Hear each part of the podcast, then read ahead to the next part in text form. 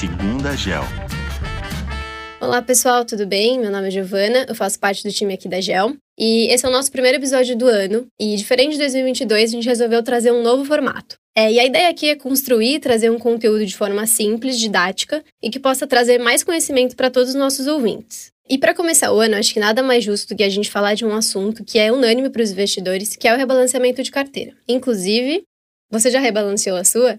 E para ajudar a gente nesse assunto, eu trouxe aqui a Rafa, que faz parte do time de RI da GEL. E aí, pessoal, tudo bem? E o Gustavo Aranha, que ele é sócio e diretor de distribuição aqui da GEL. Olá, oi Giovana, Rafaela, muito legal estar aqui. Vamos discutir esse assunto hoje. Legal, e aí acho que só dando um passo para trás, é bom a gente reforçar que a estratégia da GEL é investir em empresas de muita qualidade do mundo todo, né? E, e aí, trazendo para o investidor a vantagem de dolarizar o patrimônio, a gente vai começar a discutir um pouquinho esse assunto. Então vamos lá, Rafa. Falando um pouco em dolarizar o patrimônio em dólar, conta um pouquinho mais para a gente o que você pensa disso. Bom, olá pessoal, prazer estar aqui de novo mais uma vez com vocês. E para falar sobre dólar, né, vou trazer uma provocação que a gente costuma fazer com uma certa frequência aqui é, com os nossos clientes, que é se você tivesse que escolher entre uma maleta de um milhão de dólares ou uma maleta com 5 milhões de reais para guardar debaixo dessa cama e só abrir daqui a 5 anos, qual você escolheria?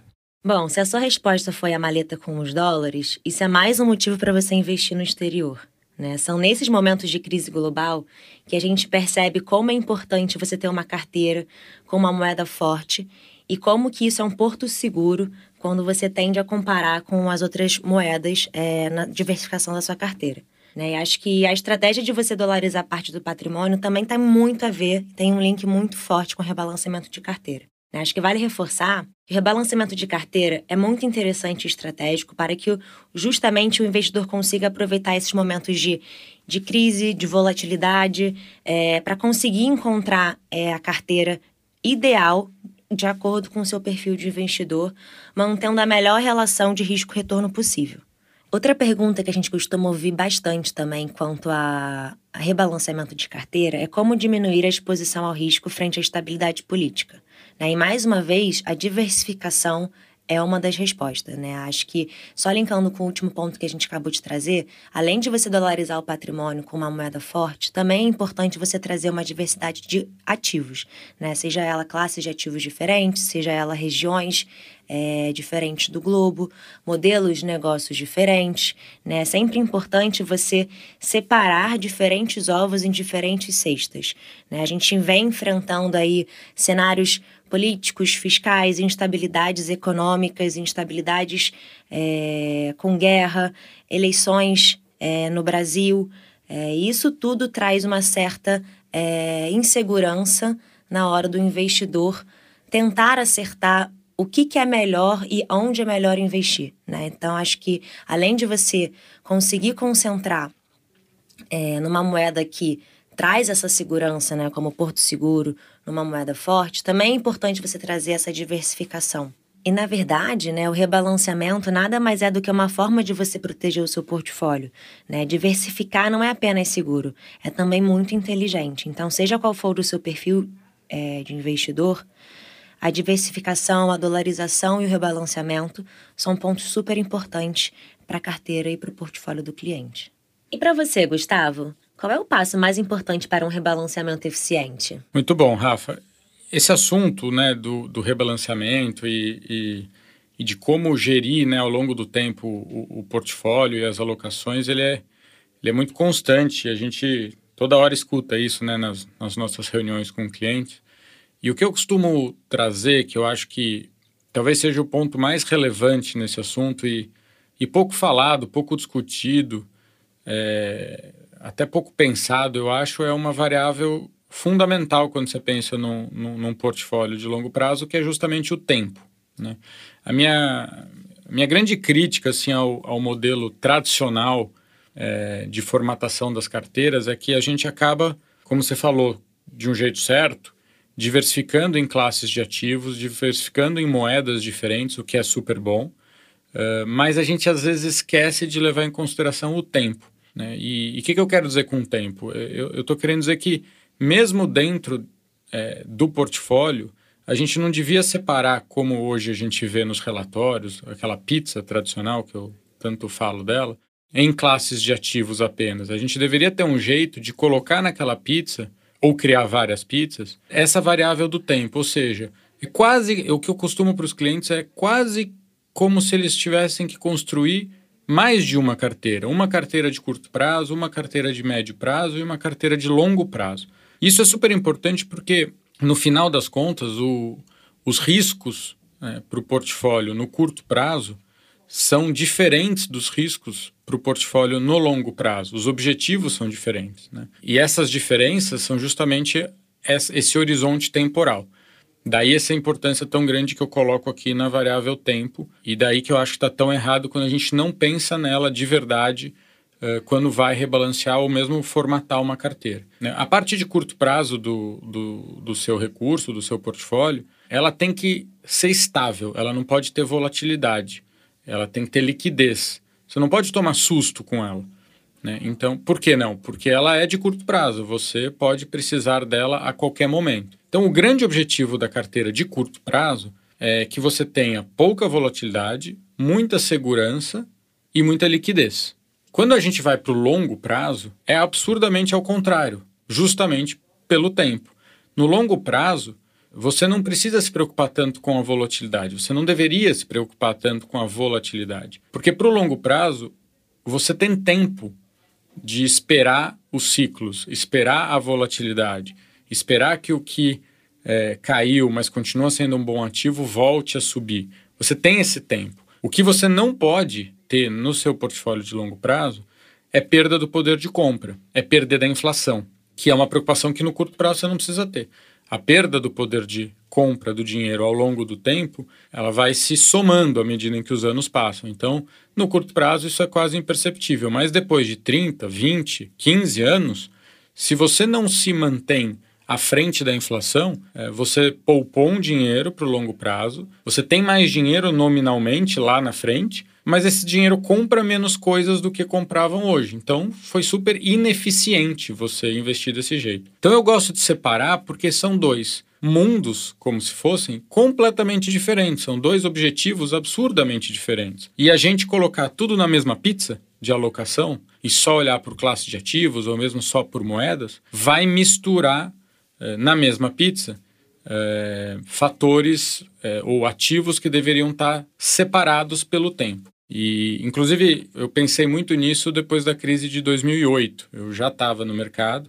foi uma crise que, enfim, trouxe muita volatilidade e eu vi muito cliente ficando muito preocupado e, obviamente, foi um momento bem estressante, como vários depois, uh, e tomando muitas decisões, na minha opinião, naquele momento erradas no longo prazo, zerando, por exemplo, ações por conta de uma volatilidade de curto prazo. E aí eu, eu tive esse insight de que a gente, nessa hora, ou em geral, quando constrói o portfólio, perde essa relação do tempo e não separa as coisas. O que eu chamava muito a atenção dos clientes era: mas a tua reserva de liquidez está mantida?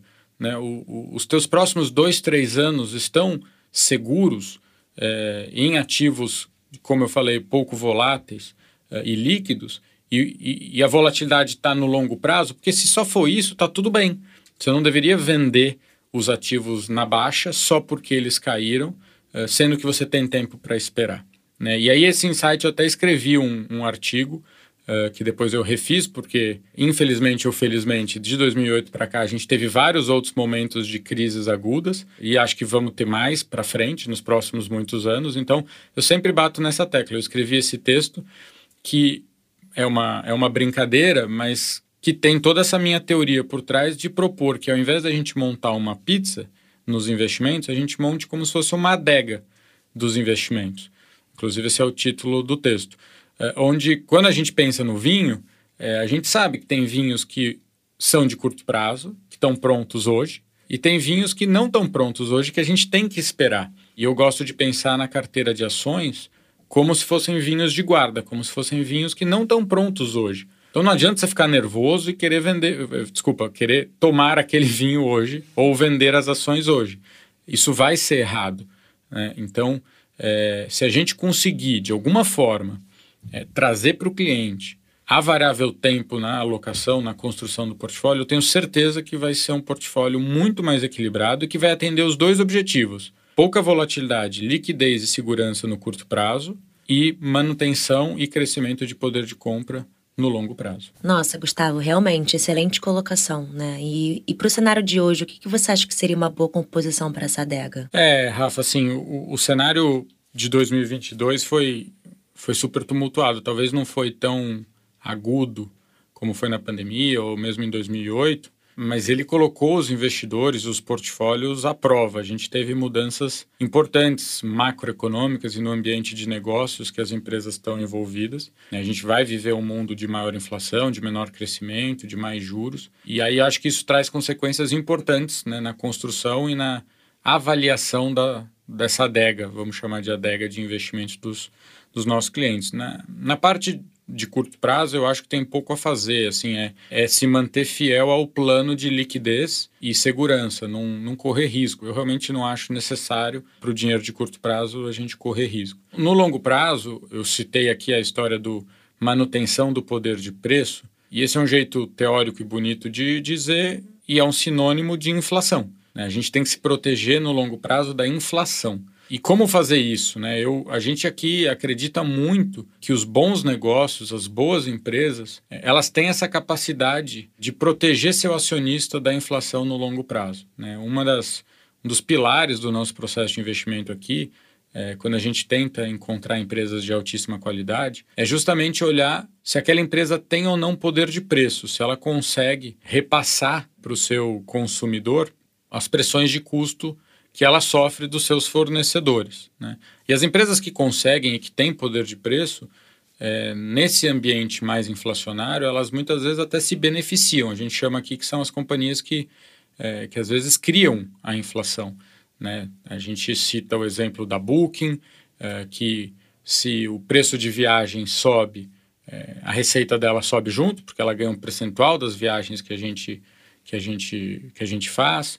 É, a gente fala de Visa, que também se beneficia, de certo modo, da inflação, porque também fica com um percentual é, do que os consumidores gastam. Então, aqui são duas companhias é, que, que, de alguma forma, é, claramente protegem ao longo do tempo o seu acionista da inflação. A gente cita muito nesse caso também Disney, é, que vem ao longo dos muitas décadas, desde que abriu é, seus parques em Orlando, conseguindo por exemplo, subir o preço do, do, da entrada do parque, do ingresso do parque, é, muito acima da inflação americana. Então, também o seu acionista foi, é, nesse tempo todo, protegido da inflação. Então, é, o que eu acho é que o, o investidor deveria, no longo prazo, estar tá muito atento, especialmente no cenário que a gente está vivendo, a ter ativos de muita qualidade.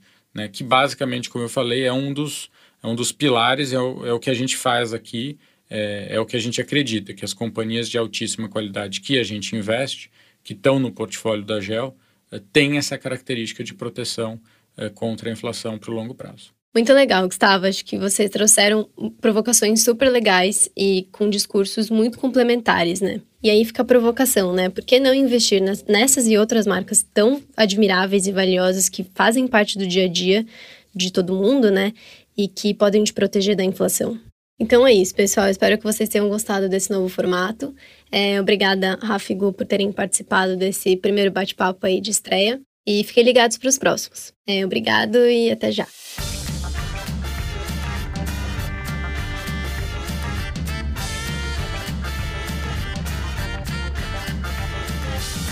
Geo Capital. Invista no mundo todo.